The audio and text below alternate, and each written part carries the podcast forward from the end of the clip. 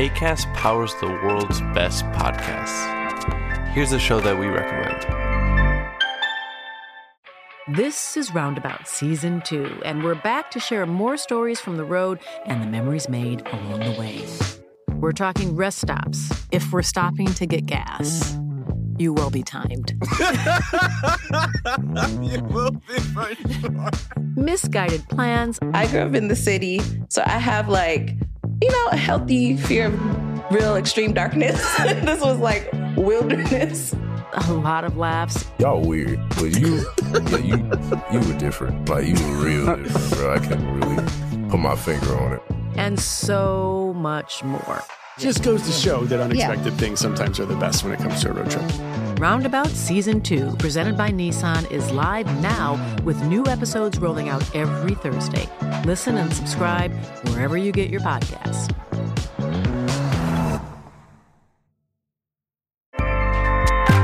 ACAST helps creators launch, grow, and monetize their podcasts everywhere. ACAST.com. Bonjour, bienvenue dans la saison 2 de Comme d'Archie, le podcast qui vous ouvre les portes du monde fascinant de l'architecture, dans une approche non manichéenne et pour ne pas opposer passé et futur, dans une réflexion transversale permettant de vivre au présent dans un cadre de vie plus heureux car mieux identifié. Carpe diem.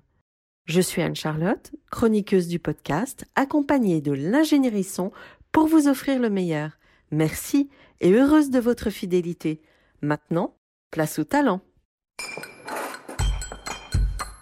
Bienvenue dans Comme d'Archie.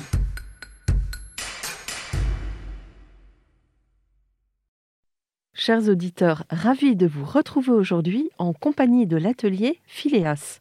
Bonjour Anne-Charlotte Zanassi. Bonjour. Bonjour Dominique Vitti. Bonjour. Bienvenue dans Comme d'Archie.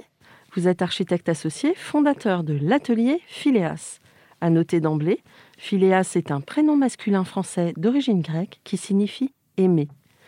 Vous êtes déjà intervenu dans Comme dans sa forme native, à propos de votre projet de centre culturel à Ouistreham, dont vous aurez peut-être à cœur de nous donner des nouvelles. Pour introduire cette interview, je vais citer des fragments de l'article que vous avez souhaité que je rédige dans la rubrique Portrait d'agence d'Archistorm, paru dans la fameuse revue en novembre 2020. D'ailleurs, j'en profite pour vous en remercier vivement. Je cite Il, l'atelier Phileas, représente l'agence parisienne par excellence. Ses associés, vous, connaissent la géographie de l'île de France comme leur poche. Alors, quoi de plus naturel pour l'atelier Phileas que de s'implanter dans le 12e arrondissement, dans l'ancienne rue des Artisans, non loin de l'école Boulle, dans le quartier devenu fief des Archis de Paris? Ne nous y trompons pas, ils sont arrivés au 89 rue de Reuilly il y a 17 ans déjà, portés par l'élan des cinq agences du collectif Plan 01 dont ils faisaient partie. Auparavant, ils avaient débuté rue Monge, rue Daguerre, là aussi dans le vieux tissu urbain de la capitale, inspirante. Ils ont toujours été rock'n'roll, ou plutôt un mélange des Sex Pistols et de Rigoletto. Au départ, une bande de copains, en soif de liberté, sans doute stimulés par Anne-Charlotte, hyper dynamique. Ce ne sont pas des histoires, c'est l'histoire. D'ailleurs, Anne-Charlotte, ceinture noire de karaté, vient d'obtenir le troisième dan. Trois points de suspension. Sans dévoiler tout l'article que je recommande à tous de lire, chers auditeurs, j'ajouterai que vous avancez sans dogmatisme dans la nécessaire agilité que l'actualité nous impose. Vos projets sont diversifiés, tous les programmes vous intéressent, même les programmes si délicats des crématoriums dont vous êtes devenus habitués. Vous vous intéressez au phénomène de diffraction. Parmi vos principaux projets, je citerai l'école polyvalente avec résidence étudiante et cuisine centrale de la ZAC Cardinet-Chalabre, Paris 17e, livré en 2013, votre projet choisi pour notre version anglaise du podcast. Le poste de commande centralisé de la ligne 13 à Malakoff, Haute-Seine, livré en 2009. Vignanville, finaliste du concours Inventons la métropole du Grand Paris 2 en 2019, le projet d'un ensemble de 276 logements avec commerce et halles gourmandes à Rueil-Malmaison, Hauts-de-Seine. Puis la base d'instruction pour la brigade des sapeurs-pompiers de Paris à Limeil-Brévannes, dans le Val-de-Marne, en chantier. Le centre d'interprétation sensorielle des vins de Champagne, aussi appelé le Pressoir, à Aille-Champagne, dans la Marne, en chantier. Le centre des relations franco-britanniques de Ouistreham Rivabella, dans le Calvados. Concours gagné en 2017 et en stand-by, que nous avons évoqué en introduction le crématorium de Cormeil-en-Parisis, dans le Val d'Oise, à peine livré, et enfin le monument aux morts de la Grande Guerre de la ville de Paris dans le 20e arrondissement, livré en 2018. Après cette très longue introduction, à vous la parole. Commençons par le début. Pouvez-vous nous rappeler quels sont vos parcours respectifs, votre jeunesse, où s'est ancrée votre envie d'architecture, vos études? Dominique, c'est vous qui commencez? Ah, Oui. jeunesse, jeunesse. Euh, bah, le parcours d'architecture, moi, chez moi, il est un peu euh, simple et naturel. Je viens d'une famille qui a toujours été dans le bâtiment depuis mon arrière, euh, arrière-grand-père. Mais je suis celui qui a un peu trahi la cause, puisque j'ai passé des constructeurs aux concepteurs et en voulant devenir architecte, contre l'avis d'ailleurs de, de, mon père qui trouvait que c'était euh, pas un métier euh, assez euh, physique pour moi. Voilà. Et sinon, mes études, c'est UP7 à Tolbiac, et avec quelques professeurs qui nous ont amenés au concours d'architecture, et j'ai vraiment commencé à trouver ma voie à travers cette, cette pratique-là. Famille italienne, je crois, hein, c'est oui, tout à fait, oui. Et vous avez grandi en France? Oui, en, en, Ritalie plus exactement, c'est-à-dire dans la banlieue de Villejuif. Voilà, donc euh, c'est... Euh, très immergé. Voilà, très immergé dans le début. Et puis tout autour de moi, c'était que des constructeurs ou des gens qui travaillaient dans le bâtiment. Voilà. Hum. Anne-Charlotte Oui, alors moi, c'est pas du tout le même parcours, parce que moi, j'ai choisi ce métier euh, par une espèce d'intuition incroyable, puisque je n'avais aucun architecte ni constructeur dans ma famille, plutôt des énarques. Et euh, j'ai eu euh, cette intuition de. J'aimais le dessin et, les sciences et les mathématiques en particulier. Donc j'ai eu cette intuition de faire des études qui mêlaient les deux. Je me suis sentie très très à l'aise tout de suite dans les écoles d'architecture. Et effectivement, j'ai aimé cette dynamique créative euh, parce que c'est ce qui se passe dans les écoles d'architecture. on est vraiment dans la créativité et la culture de l'architecture et c'est ça qui m'a plu. Après, j'ai eu une, émotion euh, en voyant le, chantier des Halles, le trou des Halles, euh, où j'ai compris à quel point euh, l'architecture pouvait bouleverser la ville par ces nouveaux chantiers. Hum. Alors quand on grandit dans une famille d'énarques et qu'on veut faire de l'architecture, qu'on est une femme, il n'y a pas de comment dirais-je, à convaincre? Non, pas du tout. Non, non, ils étaient, mes parents étaient très très contents que je fasse exactement ce que je veux. D'ailleurs, c'est ce que je fais depuis toujours, puisque j'ai voulu monter mon agence assez rapidement, ce qui euh, donne une très grande liberté. Hmm. Donc, quand et comment avez-vous commencé votre activité d'architecte? Vous disiez que vous avez très vite monté votre agence, mais pour monter une agence, il faut une commande oui, alors la commande, en fait, elle est, euh, elle est arrivée par hasard. C'était notre. Euh, euh, on a fait un, projet de gare maritime près de Barneville-Carteret. C'était un petit concours qu'on a gagné. mais en réalité, on a, avec Dominique, fait beaucoup de concours pour étudiants. Mmh. Quand nous étions à Paris-Tolbiac, à UP7, et on était à la recherche de tous les concours possibles et imaginables.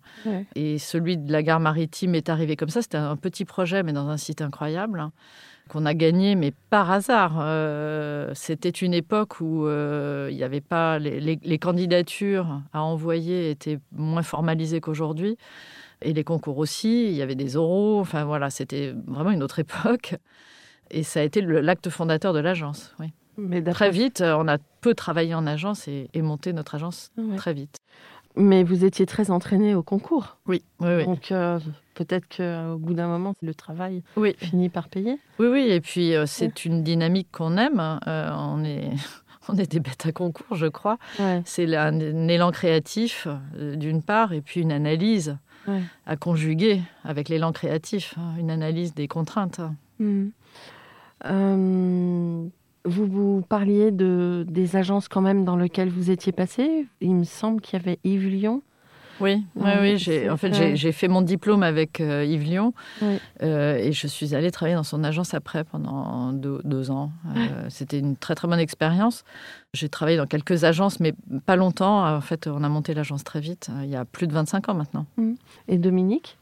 Bah justement, non. Moi, j'ai pratiquement jamais travaillé en agence à part en charrette euh, en tant qu'étudiant, mais c'est vrai qu'on a gagné ce concours. On est juste, juste de se diplômer.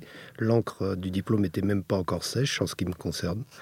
Donc, euh, on s'est jeté tout de suite euh, dans cette aventure et, et, voilà. Pour ma part, j'ai appris toute la partie, en tous les cas, la partie la partie opérationnelle, euh, pour ne pas la mélanger avec le conceptuel, mais avec, euh, bah, sur le tas pratiquement, et en bénéficiant de, l'expérience qu'avait déjà acquise Anne-Charlotte euh, sur, dans, le travail d'agence. Voilà. petite expérience. Mais c'est vrai qu'on s'est construit, on s'est construit autour de nos projets essentiellement.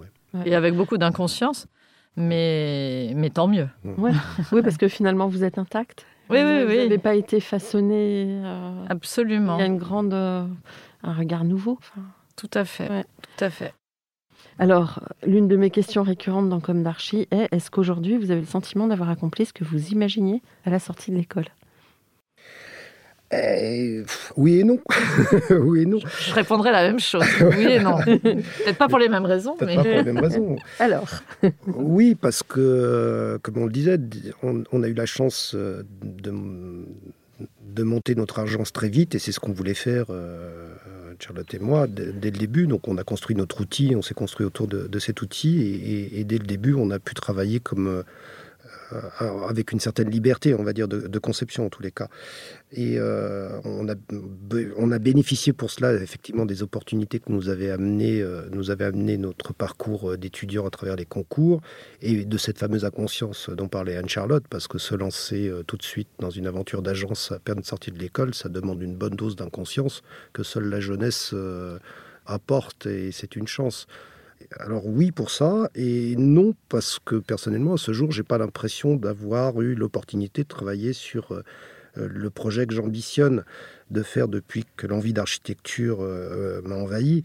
Euh, alors, projet qui, au-delà du maître d'ouvrage, du programme, du budget, se caractérise surtout par une, liberté complète de, conception, ce qui n'existe pas en réalité dans notre métier, ce qui en fait même toute la différence euh, avec les autres arts qui ont cette liberté d'expression.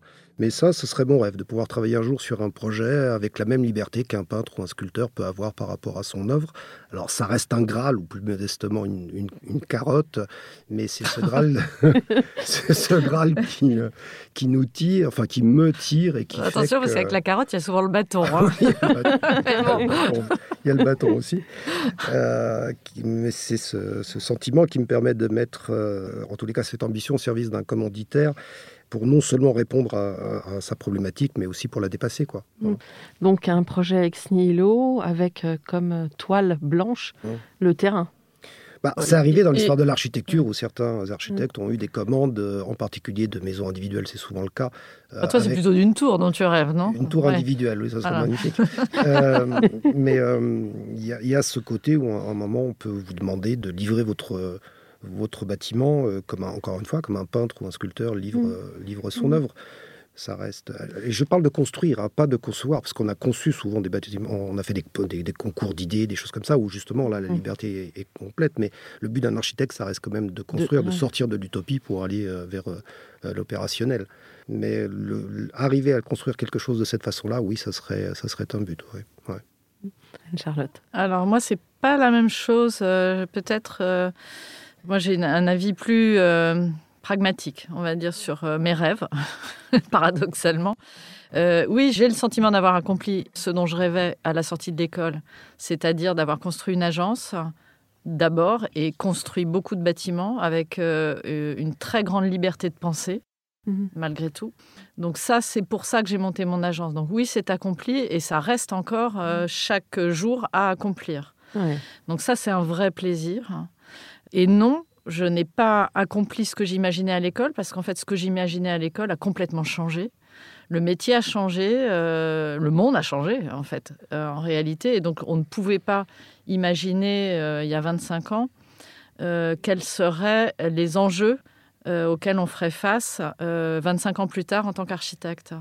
Et je n'ai d'ailleurs pas d'idée encore. Il y a beaucoup d'innovations à chercher. Euh, il y a eu un petit coup d'accélérateur récemment avec euh, cette pandémie mondiale, mais même, même sans ça, j'ai le sentiment de ne pas avoir euh, accompli ce que j'imaginais, parce que ce que j'imaginais n'était pas imaginable aujourd'hui, avec le monde qui a changé. Et j'ai l'impression que notre métier est en tel bouleversement parce que le monde change que les défis les plus importants restent à accomplir pour les architectes. Et je suis convaincue que les architectes ont un rôle à jouer dans la modification du monde et dans sa résilience et sa transformation. Donc la pression est plus grande, c'est ça? L'attente est plus dense. Oui, mais c'est n'est pas une pression au sens négatif en fait, c'est simplement l'impression de la pression d'un métier qui est utile, euh, de trouver des solutions et qui a du sens. Voilà. Mmh. La recherche de solutions et de donner des réponses à L'urgence climatique Par exemple. Par exemple. Et il y a, l'urgence sociale aussi. Il y a, il y a la transformation euh, de l'économie en écologie. Il y a beaucoup de choses. Il y a beaucoup de choses dans lesquelles l'architecte euh, et les urbanistes, sur lesquels ils peuvent intervenir. Ouais. Hmm. Vous vouliez ajouter quelque chose peut-être sur le rêve? Non, le rêve, le rêve, hmm. c'est la créativité. Et ça, c'est euh, le moteur. Pouvez-vous nous raconter maintenant l'histoire de vos projets? Alors, nos projets, on n'a peut-être pas la même façon d'en parler, Dominique et moi. Euh, nos projets, c'est plutôt la façon dont on les conçoit, sur lesquels on peut dire quelque chose. C'est-à-dire que nous, nous d'abord, on fait que des objets uniques. Euh, on n'a pas de signature, on n'a pas d'écriture, hormis Enfin, ça, c'est ce que vous dites. Euh, on, dit aussi que notre signature, c'est l'immersion. C'est-à-dire que chaque objet se fond dans son paysage paysage au sens large du terme, paysage euh, qui peut être euh, urbain mhm. euh, et qui est le contexte en fait. Et c'est cette approche-là qui nous guide, c'est-à-dire des objets complètement fonctionnels avant tout mhm. et immergés et intégrés dans leur paysage et qui intègrent les contraintes. Mhm. Dominique? Oui, je pourrais, je pourrais dire la même chose, mais c'est vrai qu'on on, s'interdit d'avoir un style autant que style euh, esthétique. Mm, euh, voilà, parce qu'en fait, ça peut être une approche hein, qui est tout à fait euh, noble euh, dans certains cas. Il hein, n'y a, pas de, a pas de critique là-dessus. Mais c'est pas notre façon, nous, de voir les choses parce que on devient prisonnier quelque part d'une image où on va reproduire finalement un, modèle et qu'on va essayer d'adapter à des programmes. Bon, voilà. C'est pas ce qui nous intéresse. Nous, ce qui nous intéresse, c'est pratiquement d'être surpris par notre projet. Donc, c'est la méthode d'élaboration du projet. On l'a développée depuis plusieurs années. Maintenant, ça, ça fonctionne bien. Et ce qu'on aime, c'est effectivement le, le, contextuel, l'immersion. Et, et de ça doit naître quelque chose qui, au bout d'un moment, crée une émotion euh, chez nous, donc une surprise. Souvent, la surprise et l'émotion euh, sont liées. Voilà. On a des gimmicks, hein, d'ailleurs, euh, le reflet, la fractionner les projets. Après, c'est ce que j'allais dire. Le naturel a tendance à revenir au galop. Il y a des choses que l'on aime et qui ressortent, mais c'est surtout sur l'idée du, du, effectivement, de de l'émotion que doit générer un projet. Le reflet en est en une, on travaille beaucoup sur cette notion-là, mais ça évolue. Mais encore une fois, quand on part sur une étude, on part d'une feuille blanche et d'un programme, on n'a pas d'image préconçue dans la tête et on sait, on dit pas tiens on doit arriver directement là. Non, on va, on va, on va faire le chemin et on va voir où on arrive et on arrive toujours généralement quelque part et on est content d'y arriver quoi. Une recherche créative. Mmh. Pour cela, vous écoutez beaucoup, j'imagine, les commanditaires. Oui. oui. Bah forcément. Ah, Bien entendu, c'est nécessaire. Ouais. non, mais c'est indispensable. On est vraiment, euh, je, m'oppose vraiment à l'idée de l'architecte qui fait des caprices euh, et puis... Euh, pour son projet. c'est quelque chose que je n'aime pas et que, dont on entend souvent parler de la part de, de, clients qui ont eu des expériences avec des architectes qui défendent leur projet, leur dessin, leur façade. C'est quelque chose que je ne comprends pas. Oui, mais en même temps, euh, vous parliez de Beaubourg et j'imagine qu'il a fallu batailler pour défendre un tel projet. Et on bataille nous-mêmes, beaucoup. Mm. Mais euh, dans l'idée d'un bien commun, euh, qui soit d'une part celui de notre client, mais celui mm. des habitants qui sont autour, des utilisateurs, hein. pas, uniquement notre plaisir à nous. Oui, vous construisez pour les autres. Mm. Oui. Hum. Bon, à la base, on reste des fonctionnalistes. Hein. On a été élevés comme ça, si j'ose dire. Donc, mm. euh, la, fonction, c'est par la, porte par laquelle on aborde le projet. Mais je pense que le but de l'architecte, c'est de transcender cette fonction-là. Donc, de répondre à la question du client, de répondre à ses attentes, mais c'est lui apporter autre chose. Je ne pense pas que Beaubourg a été un problème. Euh, quand on parlait de Beaubourg, a été un projet, par exemple, difficile euh, au choix, parce que c'est un projet qui a une telle cohérence, et c'est ce qu'on essaye de nous d'apporter à travers nos projets mmh. aussi, une cohérence dans le discours, que finalement, ça devient binaire. C'est oui ou mmh. c'est non. Ça plaît, ça plaît pas, ça répond, ça répond pas. C'était Pompidou d'ailleurs. Oui, en plus. Voilà. qui, on, connaît l'histoire. On connaît l'histoire, qui, qui l'aimait pas. Nous la connaissons. oui, oui. Mais quelle chance on a eu euh, que ce projet ait été choisi et soit construit. Euh. Mmh. Voilà, mais à la base, c'est ce qu'on fait, c'est ce qu'on essaye de faire, c'est-à-dire de prendre le projet par la fonction et puis d'arriver à la transcender. Ok. Alors, l'école polyvalente euh, de la ZAC euh, Cardinet-Chalabre avec la résidence étudiante et la cuisine centrale. Mmh. Comment ce projet euh, a vu le jour? Oh, il, est né d'une demande de programme, de superposition de trois programmes différents sur un terrain très très petit face à un parc magnifique, le parc Martin Luther King. Et notre idée était de, faire en sorte que cette densité euh, phénoménale qui nous était demandée euh, se voit le moins possible et soit la plus ouverte et laisse le plus passer la lumière pour tout le monde, que ce soit pour la cuisine centrale qui était enterrée au départ, euh, enfin au départ et à l'arrivée d'ailleurs, puisque c'était le seul moyen de l'implanter sur ce terrain, puis la résidence euh, étudiante qui venait se superposer à l'école. Euh, on a fractionné tous ces éléments du programme, on les a divisés, on les a étirés, on les a reliés par des passerelles, on les a euh, personnalisés au niveau architectural pour que les enfants de l'école reconnaissent leur école et ne la confondent pas avec la résidence étudiante qui est juste au-dessus et qui fait beaucoup d'étages. Et c'est cette fracture du projet qui l'a rendu euh, finalement euh, le plus environnemental possible. Après, on a rajouté ce qui était demandé euh, dans le cahier des charges de la ZAC, c'est-à-dire un, projet passif avec des dispositifs environnementaux très poussés. Mm. D'ailleurs, le... c'est assez intéressant parce qu'on a sur cette densité, on a l'impression d'un grand projet. Oui. Hein, oui, alors que le, terrain. Le terrain est tout petit. Est tout petit. Tout petit. Alors, le poste de commande centralisé de la ligne 13 à Malakoff.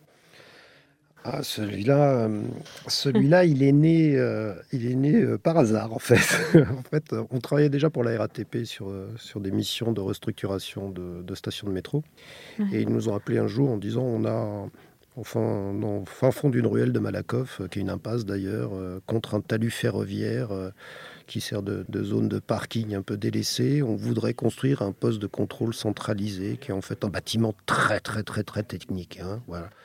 Et sans fenêtre. Et sans fenêtre, parce qu'on ne pouvait pas ouvrir de fenêtre. Donc, bon, voilà, est-ce que ça vous intéresse? Bah, On dit oui, bien sûr, ça nous intéresse. C'est l'occasion de, réfléchir sur un sujet comme ça.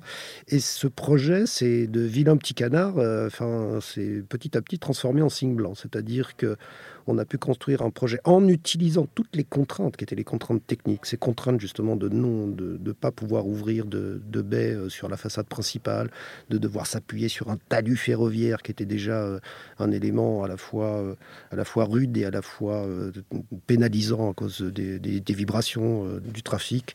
Et et petit à petit, ce bâtiment s'est transformé, il est devenu euh, ce qu'il est aujourd'hui. On en a fait presque une scénographie urbaine qui a commencé à intéresser la ville. Et puis la ville nous a demandé de travailler sur l'impasse pour la transformer en rue. Et voilà. Et ça a été euh, une espèce de cercle vertueux qui a fait que l'architecture a participé à régénérer un, territoire qui était complètement à l'abandon et complètement, euh, complètement délaissé.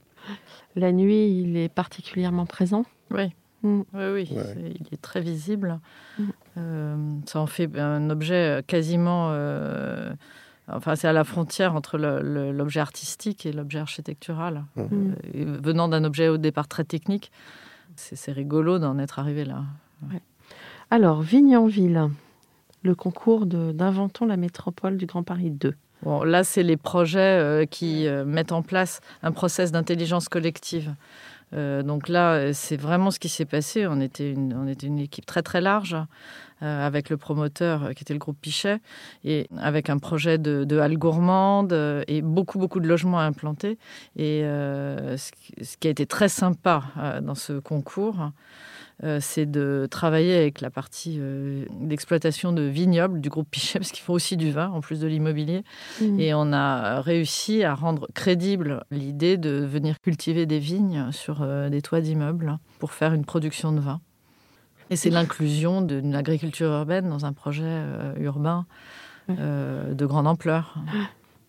Et avec une, une, forte note poétique, oui. finalement. Oui, oui, oui. oui, et puis des bâtiments euh, très, très forts au niveau de l'architecture, de leur architecture. Oui, là, en fait, les toitures deviennent euh, des façades. Des... C'est ça, oui, Et des, des coteaux. Et puis, ça fait des logements euh, incroyables qui sont insérés dans, dans, un paysage urbain, mais qui ressemblent vraiment à un paysage naturel par endroits. Alors, celui-là, quel est l'avenir de ce projet? Dans le cadre des réinventés, il fait partie des projets. Il était euh, finaliste, mais, euh, mais pas lauréat. Euh, après, on, ne désespère pas de prolonger cette idée avec le promoteur sur un autre terrain, pourquoi pas, oui. Hmm. Alors, la base d'instruction pour la brigade des sapeurs-pompiers de Paris à Limeil-Brévannes. Alors, ben ça, c'est un projet qu'on adore parce qu'on travaille pour les pompiers et que les héros. voilà. leur devise étant sauver ou périr. Quand on fait des réunions avec eux, je peux vous dire qu'on moufte pas.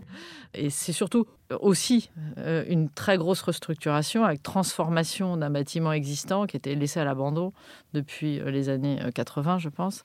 Et on, donc on donne une nouvelle vie à ce bâtiment et quelle vie puisque c'est un immeuble euh, où il y a de l'enseignement théorique, mais aussi de l'enseignement euh, pratique. Il y, a une partie de mmh. l'immeuble qui va servir à l'exercice des pompiers, dans lequel on met le feu, on l'éteint, on met le feu, on l'éteint toute la journée. Donc, euh, Un centre d'entraînement de mise à feu. Donc c'est voilà. Et puis on a des bureaux pour l'état-major aussi. Enfin, c'est un projet très sympa parce qu'il est très atypique, très, atypique, et, également on, l'adapte aux contraintes d'un bâtiment existant qu'on restructure. Ouais, donc en fait, là, vous aviez un cahier des charges et il y a toute une discussion en plus avec euh, la maîtrise d'ouvrage oui, oui. pour définir. Euh, ah, c'est un concours qu'on a gagné au départ. Hein, voilà. Oui, on a gagné mais, le concours. Mais est-ce que justement après, euh, le dialogue ah bah, il est, il est indispensable. On voit régulièrement les pompiers justement pour parler de tous les détails. C'est pas rien de, de faire la moitié d'un immeuble dans lequel on met le feu et on l'éteint toute la journée. Donc il y a. Bien sûr. D'ailleurs, c'est ça qui rend. C'est presque un, un, démonstrateur, en fait. Oui, et puis c'est ce qui fait que notre job est génial. Ouais. Parce qu'on sait, enfin, pour les auditeurs qui ne connaissent pas le métier, euh, les pompiers, souvent, dans les bâtiments emblématiques, font des visites pour voir si ça fonctionne, si ça fonctionne pas, etc. Ils vérifient. Et là, vous êtes vraiment euh, dans la démonstration. Exactement. Mhm. Alors, encore un, projet atypique, le Centre d'interprétation sensorielle des vins de Champagne, aussi appelé le Pressoir. Il s'appelle Pressoria maintenant. Il a, ah. Son nom définitif, c'est Pressoria. Tout un programme. Donc, euh, aussi un, projet fort euh, en symbole. Oui, là aussi, c'est une restructuration d'un bâtiment euh, agricole au départ. Hein. Euh, bon, en Champagne, euh, l'agriculture est quand même assez hors norme. C'est un territoire de terroir. c'est des hommes, c'est des, des, rituels, c'est de la technique. On parle de tout ça dans le bâtiment avec une scénographie très très expressive. On travaille avec les scénographes Kassenman. Et c'est une scénographie immersive donc ce n'est pas un musée, mais c'est un, endroit où on va ressentir euh, chaque étape de la fabrication du champagne par euh, tous les sens. Bon. Espérons, un beau programme. Ouais. Espérons que le Covid nous laisse euh, vite en paix pour découvrir ce bâtiment qui ouvre ses portes bien bientôt. Ben avant l'été, normalement. Enfin oui, c'est sûr. Possible. L'ouverture, je ne sais pas, mais la fin du chantier pour bientôt, très bientôt, fin février. Alors, le Centre des relations franco-britanniques de Ouistreham, Rivabella. eh bien, il fait partie de notre actualité parce qu'en fait, on, va reprendre les études bientôt, puisqu'il a, ah, eu, il quelques, quelques, vicissitudes, euh, on va dire, administratives. Mais c'est un projet d'abord qu'on adore parce qu'il il est l'aboutissement de mm. nos démarches qui est celui des bâtiments paysages et euh, qu'on a gagné et qu'on était très fiers d'avoir gagné. Donc quand il s'est on était plutôt malheureux. Et voilà, donc c'est un projet qui va repartir euh, bientôt et qu'on va développer. On, je pense qu'on va peut-être subir quelques euh, évolutions au niveau du programme. Et mais là, on est sur un site qui est complètement incroyable, qui sont les plages du débarquement. On est sur la plage du débarquement. Bon, voilà, déjà Rien, que le site euh, Nous, nous, nous, fait vibrer et frissonner à chaque fois qu'on touche à ce projet. Quoi. On a l'impression qu'il sort euh, du sable. Oui, c'est exactement. Mmh. Tout à fait. On, pourrait le, on, pourrait le, considérer comme une dune habitée, et, mais pas que. Pas que mmh. voilà. vraiment, là aussi, euh, j'espère, on croise les doigts. Oui, oui. croisons, croisons. Je veux être invité à l'inauguration. Moi aussi, moi aussi, j'y tiens énormément. Et comme d'ailleurs nous avions interviewé euh, le maire, euh, oui, oui, oui, euh, voilà, qui, est toujours là et qui, a l'intention de redémarrer le projet maintenant. Alors le grand sujet des crématoriums, hmm, il y a donc celui de Cormeil en Parisis. Peut-être que vous voulez parler du du crématorium de manière plus générale ou de celui-là, je ne sais pas. Bah, les crématoriums, c'est une histoire euh, qu'on a héritée en quelque sorte de notre euh, expérience avec Plan 01 quand on s'était appliqué à, essayer de rechercher des projets qu'on considérait comme euh, orphelins en architecture. On avait identifié ce thème-là à l'époque comme quelque chose qui, méritait l'attention des architectes, en tous les cas en France, puisque ce n'est pas le cas dans d'autres pays. Et puis on a gagné un premier concours, ce qui était celui de la métropole de Rennes. Après, on a continué, puis Phileas a continué naturellement, euh, puisqu'on se trouve, nous, assez à l'aise avec les projets à, forte teneur symbolique. Voilà. Ah. Euh, c'est-à-dire, plus, plus exactement, des projets qui marient à la fois une technicité très particulière et très grande, c'est ce qu'on avait vécu déjà sur le PCC, hein, puisqu'on mmh. en a parlé tout à l'heure, mais justement qu'on peut transcender pour euh, lui donner sa, sa forme, autour du, de sa fonction, mais surtout du symbole et de, de l'émotion qu'on veut faire ressortir à travers ça. Et je crois que le, tout le monde comprendra qu'un crématorium euh, est déjà, rien que par le thème, d'une mhm. puissance symbolique euh, immense par rapport à l'émotion qui se dégage de sa fonction. Quoi. À Cormeil, on a fait un, bâtiment circulaire tout habillé de, de miroirs. Euh, ce qui fait que le bâtiment est, est extrêmement doux et de l'extérieur et de l'intérieur. Il se mélange avec le, paysage, qui n'a rien de remarquable d'ailleurs, ce paysage, mais euh, il y a quand même des arbres, euh, il, y a, il y a le ciel beaucoup. Euh, il se confond avec le ciel par moments. Le, bâtiment, c'est très très joli. Donc il y a à la fois une dimension de recueillement et de parcours. Et une poésie, en tout cas. Voilà, une poésie qui est je pense, la bienvenue dans, dans ce genre de, de bâtiment. Hmm. Alors le monument aux morts, bah, puisqu'on est dans le sujet, puis après on rebondira. Ah bah, c'est un, geste simple, un geste quasiment de design, de design urbain. Euh, c'est une grande plaque euh, d'acier bleu qui fait 300 mètres de long euh, sur toute la longueur du mur du, Père Lachaise avec 95 000 noms qui sont les noms des, morts de la ville de Paris entre 1914 et 1918. Euh, il y a une forme d'exploit technique euh, sur, euh, sur cette longueur, sur une rue en pente. comment faire donner l'impression que la plaque est horizontale et les noms aussi. Et puis c'est un, c'est un plaisir aussi de temps en temps de passer à ce genre d'échelle qui est très différente des bâtiments. Donc là, vous estimez que j'ai cité vos projets à la fois emblématiques et ceux d'actualité. Vous aviez peut-être un autre projet dont vous vouliez parler? Non ah, ben, euh, Des concours qui ne sont pas encore gagnés. Ce qui est... Vous donc, pouvez euh, peut-être pas en parler. Donc on ne peut pas en parler, mais forcément. Bon, il y en a plein dans les cartons. Il y en a quelques-uns en attente, oui, et on, Et, on, est, on y croit beaucoup. On a mis toute notre énergie récemment dans, la conception de ces projets, donc euh, évidemment j'ai envie de parler de cela, mais bon, il faut attendre un tout petit peu encore, je crois. et puis le Covid euh, la patience à l'épreuve. Oui, hein. oui, oui, mm. aussi. Mm. Alors, comment est composée justement les... votre équipe qui vous accompagne sur ces concours? Ah ben, On l'appelle la team, hein, la team Phileas. ce qui résume assez bien et facilement euh, l'esprit euh, dans lequel on travaille euh, et dans lequel je, nous souhaitons continuer de travailler, c'est l'esprit d'équipe. c'est un métier qui est complètement collaboratif, où on doit intégrer des compétences et des avis et des normes qui viennent de tous côtés, sans parler des contraintes fonctionnelles et, de budget, bien entendu, qui sont le socle de la réflexion. Je pense qu'il euh, faut appliquer cette démarche collective et cette intelligence au départ au sein de l'agence. C'est-à-dire que les architectes travaillent euh, en binôme ou à plus nombreux. On fait des présentations, on demande les avis des uns et des autres. Euh, ils sont susceptibles de céder aussi les uns les autres. Et on les associe, on fait des réunions, de, toute l'agence est impliquée toutes les semaines pour les associer. Euh, et on a l'intention de continuer et d'augmenter cette participation dans notre travail, euh, d'intégrer euh, vraiment tous les acteurs de l'agence à cet esprit d'équipe.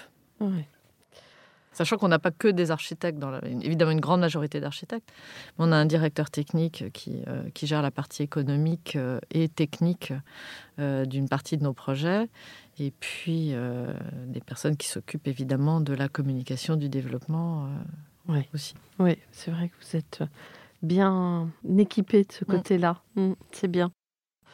Vous fonctionnez en BIM Absolument. Hein oui, oui, on a fait notre révolution euh, BIM il y a longtemps déjà.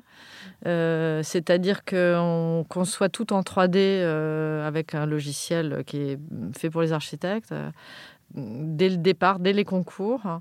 Et ensuite, il y a des passerelles avec les autres logiciels qui sont utilisés par les, cabinets d'ingénierie facilement. Et on a, on a plusieurs projets en BIM, euh, vrai BIM, euh, parce que la commande nous, a, nous en a été faite. Mais, mais même sans ça, on ne travaille que comme ça.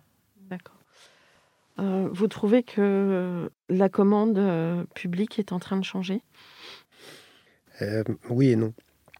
Non, parce que sa structure est restée toujours la même. Le, principe de la commande publique reste, reste sur les appels d'offres, sur la loi MOP qui tient encore. Je ne sais pas pour combien de temps, mais voilà, il y a la loi MOP. Mais là, on a vu une évolution au cours de ces années, c'est que en fait, la, proposition, que ce soit sur les réinventer la métropole, ou inventer la métropole, réinventer Paris, etc., etc., est passée finalement du public au privé. Voilà, il y a une espèce de transfert de compétences, voire de responsabilité sur euh, la, création du tissu urbain, de la création de la ville. Voilà, le, public qui avant avait des structures pour penser, réfléchir, proposer, et les architectes venaient répondre aux questionnements et, et aux, au prédimensionnement en quelque sorte qu'avait fait le, public. Aujourd'hui, on leur demande juste, avec l'aide évidemment des promoteurs, des constructeurs, bah, d'amener des solutions ou, des, ou voir des propositions. Donc en ça, il y a eu une évolution, oui. Et vous perdez, vous, au passage, mmh. sur cette évolution? Non, je pense pas qu'on y perde. Euh, c'est sûr que si on regarde euh, avec le regard d'il y a 15 ans, oui, on y perd. Mais il y a aussi, euh, encore une fois, le monde a changé cette bascule euh, du public vers le privé, en fait, c'est aussi une responsabilité qui est donnée au privé. Et il y a encore du boulot, hein. mais euh, c'est en cours aussi. Alors, euh, Ils sont un peu plus sachants? bah, disons que ça a élevé le niveau de, des promoteurs. Les promoteurs aujourd'hui parlent d'écologie et de développement durable presque mieux que certains élus. Ouais. Alors, super enchaînement, comment imaginez-vous le monde d'après? Oh bah, c'est difficile d'imaginer le monde d'après euh, sans, sans, dire de bêtises. Hein. Il, y a, toujours des facteurs imprévus. On imagine, on euh, imagine. Voilà. il, y a, il, y a, toujours des facteurs imprévus qui, qui, euh, qui, renversent le, le, jeu des prévisions. Hein. Mais ce qui est, à mon avis, nouveau dans l'histoire avec un grand H, c'est que les choses s'accélèrent. Les choses vont de plus en plus vite. Il faut relire Paul Virilio là-dessus. Mais euh, on a toujours l'impression que, la société euh, ou l'humanité est toujours en retard d'un métro sur, euh, sur, sur les événements qu'elle génère elle-même, ce qui est paradoxal. Mais en ce qui concerne l'architecture plus, plus précisément, l'avenir, c'est que l'usage et l'environnement doivent désormais prédominer sur la création de l'objet architectural.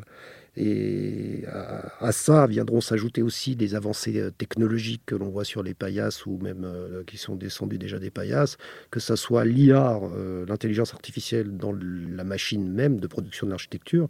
Il faut quand même savoir que nous, on est la dernière génération ayant appris l'architecture sur des tables à dessin. Euh, avec des rotrings et des. voilà, tout, ce, qui va Moi aussi, j'y suis passé. Voilà.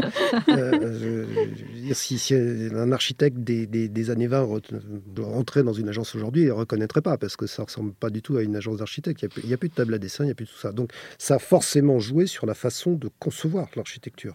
Mm. Voilà.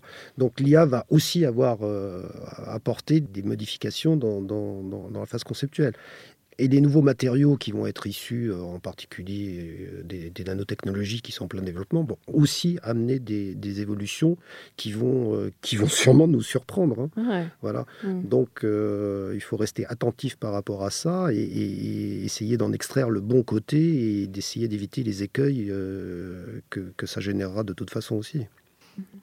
Après, du coup, le monde d'après, après ce que tu viens de dire, euh, pour moi, l'avenir est aux grandes agences.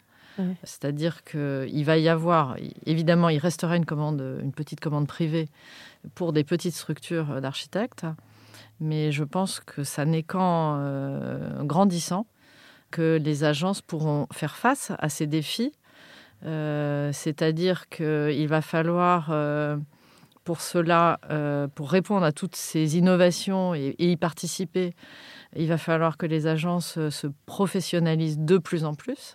c'est ce que j'allais dire. Et parce, voilà. parce qu'en fait, actuellement, on est un peu dans le truc inverse, enfin dans le processus inverse, dans le sens où les étudiants n'ont pas forcément envie de rentrer dans des agences, mhm. ils deviennent indépendants et du coup il y a une multiplicité, enfin en tout cas moi je trouve, de structures avec euh, bah, cette facilité quand même à être autonome, euh, plus, alors qu'avant c'était moins évident. Oui, oui, non, mais la liberté, c'est une chose. Euh, après, mm. la liberté d'être architecte, si on construit pas, euh, ça n'a pas de sens. C'est-à-dire que le but, euh, c'est quand même de construire, c'est pas de faire des architectures de papier.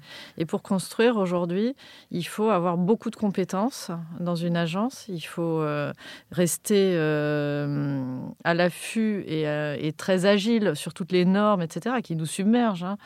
Mm idéalement inclure au sein du process créatif des compétences techniques, ce qu'on a fait nous avec euh, le bureau d'études Plan 02, parce qu'on a des ingénieurs qui travaillent avec nous dès la conception sur euh, les aspects environnementaux des projets.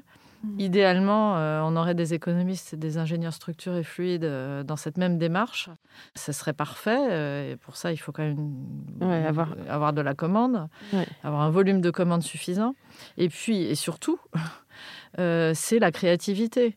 C'est-à-dire euh, avoir les moyens de faire de la recherche euh, en architecture, d'explorer plusieurs solutions pour un projet. Il faut, il faut les moyens de le faire, mm. que ce soit des moyens matériels, atelier maquette, etc. Et, temps. et puis le temps. Donc une équipe. Mm. Et pour moi, je crois que ça passe par, par les agences de grande taille pour pouvoir réserver ces disponibilités-là dans le processus créatif et constructif.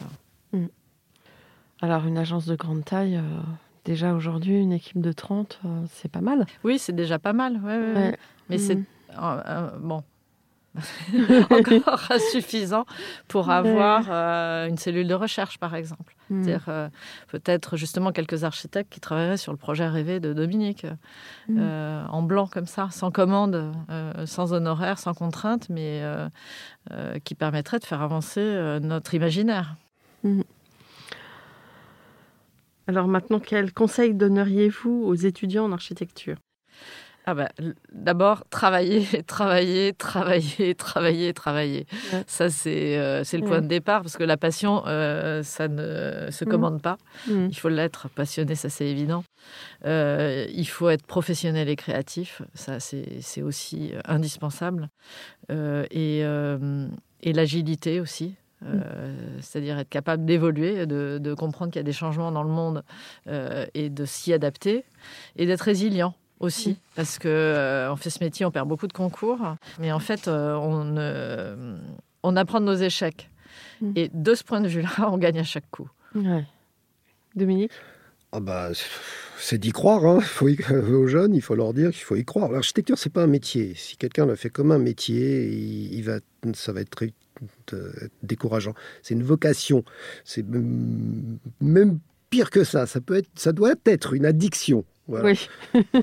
c'est le seul moyen d'encaisser. un euh, petit côté masochiste, c'est ça non, sans aller dans le maso, parce que euh, c'est de prendre du plaisir, justement, d'y trouver du plaisir. Donc, de trouver du plaisir, qu'à faire que ça. Moi, je dis toujours qu'un architecte euh, doit faire de l'architecture comme un pommier fait des pommes. C'est-à-dire qu'il le fait naturellement et il ne sait pas faire autre chose. Voilà. C'est pour ça qu'il continue à faire ça et qu'il trouve toujours du plaisir. Les pommes qui ne tombent jamais très loin de l'arbre. Hein. Voilà, évidemment. on peut continuer dans la métaphore. Sinon, moi, j'aimerais faire... c'est une belle métaphore. je crois que je l'ai piqué à quelqu'un. Elle n'est pas, tout à fait de moi. Et euh, ce que je voudrais dire aux maîtres d'ouvrage, aux commanditaires en tous les cas, c'est de faire confiance aux architectes, de donner, de donner leur chance aux architectes, de les écouter. Les architectes, c'est bien. Quand ils font bien leur métier, ça fait rêver, ça apporte une, quelque chose de formidable à une ville. Donc que, nos commanditaires nous fassent confiance, nous donnent cette opportunité-là, parce que c'est ce qui va rester de toute façon euh, de notre passage et de leur passage aussi. Donc euh, il faut qu'ils aient cette ambition, qui soit une, ambition à, long terme. Voilà. Est-ce que, j'ai une question qui me vient à l'esprit, aujourd'hui vous auriez plus tendance à aller vers du durable, c'est-à-dire un bâtiment euh, construit non pour 50 ans mais pour 150 ans par exemple, ou plus tendance à aller vers du léger qui puisse être euh, démonté, remonté, réutilisé. Les, deux. Les deux. Les deux. Le durable euh, doit être réversible. Ça, c'est clair. Même si c'est du durable pour 20 ans, il faut que les bâtiments aujourd'hui puissent évoluer. Ça, c'est certain. Mm. Et d'ailleurs, on transforme beaucoup de bâtiments des années 70. Euh, euh, en ce moment, à l'agence, on les transforme euh, en, les rendant vertueux énergétiquement et en changeant leur programme. Mais c'est pas facile, ils n'étaient pas conçus pour ça. Oui, puis un bâtiment des années 70, au niveau acoustique, c'est pas évident. ah oui, oui, non, mais il y, a tout, y a tout à remettre à plat. Mais c'est intéressant de ne pas démolir, du coup. Mm. effectivement, c'est l'air du temps, il est là aujourd'hui.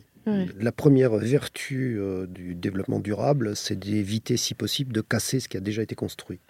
Mm. Donc euh, déjà, ça de pouvoir le réadapter, mais ce qui est nouveau aussi dans la conception des bâtiments, c'est que maintenant, on prend en compte cette deuxième, troisième, quatrième vie des bâtiments quand on conçoit un bâtiment, ce qui ne se faisait pas avant. Voilà. Mm. Avant, on concevait pour pour un programme, pas forcément pour une durée, mais quand le, programme était obsolète, on pouvait, on pouvait raser le bâtiment si c'était pas une œuvre euh, qui était considérée comme historique ou, ou, dominante. Quoi. Mm. Voilà. Aujourd'hui, non. Aujourd'hui, quand on attaque un projet, on essaye de le penser parce qu'il va avoir une deuxième vie, voire une troisième vie, que ce soit au niveau de ses matériaux ou au niveau même de son programme. Mm. merci beaucoup pour euh, votre témoignage. Euh, Merci. Je, fais un appel aux maîtres d'ouvrage. Ils sont super, l'atelier Phileas. Allez, bah, à bientôt. Merci. Merci. Au revoir.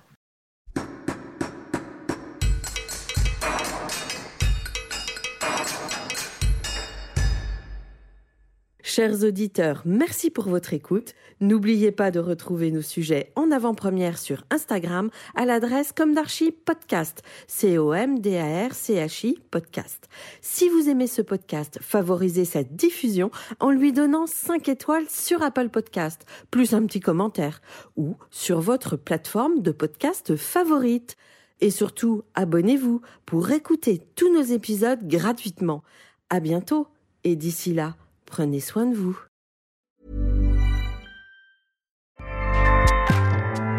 ACAST powers the world's best podcasts.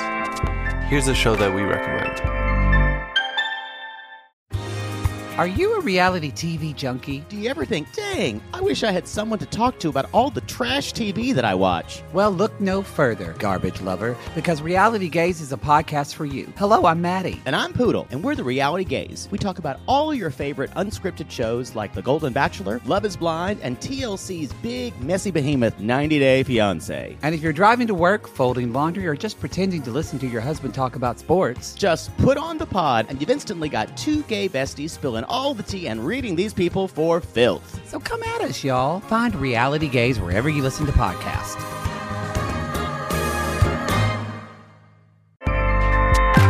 ACAST helps creators launch, grow, and monetize their podcasts everywhere. ACAST.com.